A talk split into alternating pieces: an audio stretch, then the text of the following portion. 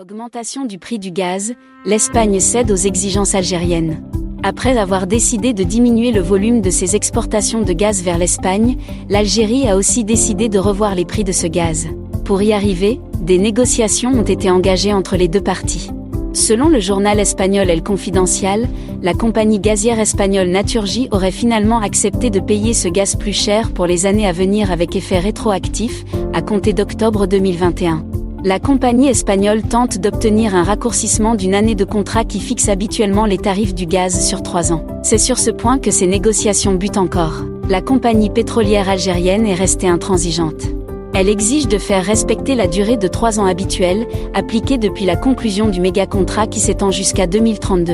De son côté, Naturgy tente de réduire la durée à deux ans, estimant qu'en 2024, les prix pourraient décliner par rapport au record en vigueur actuellement.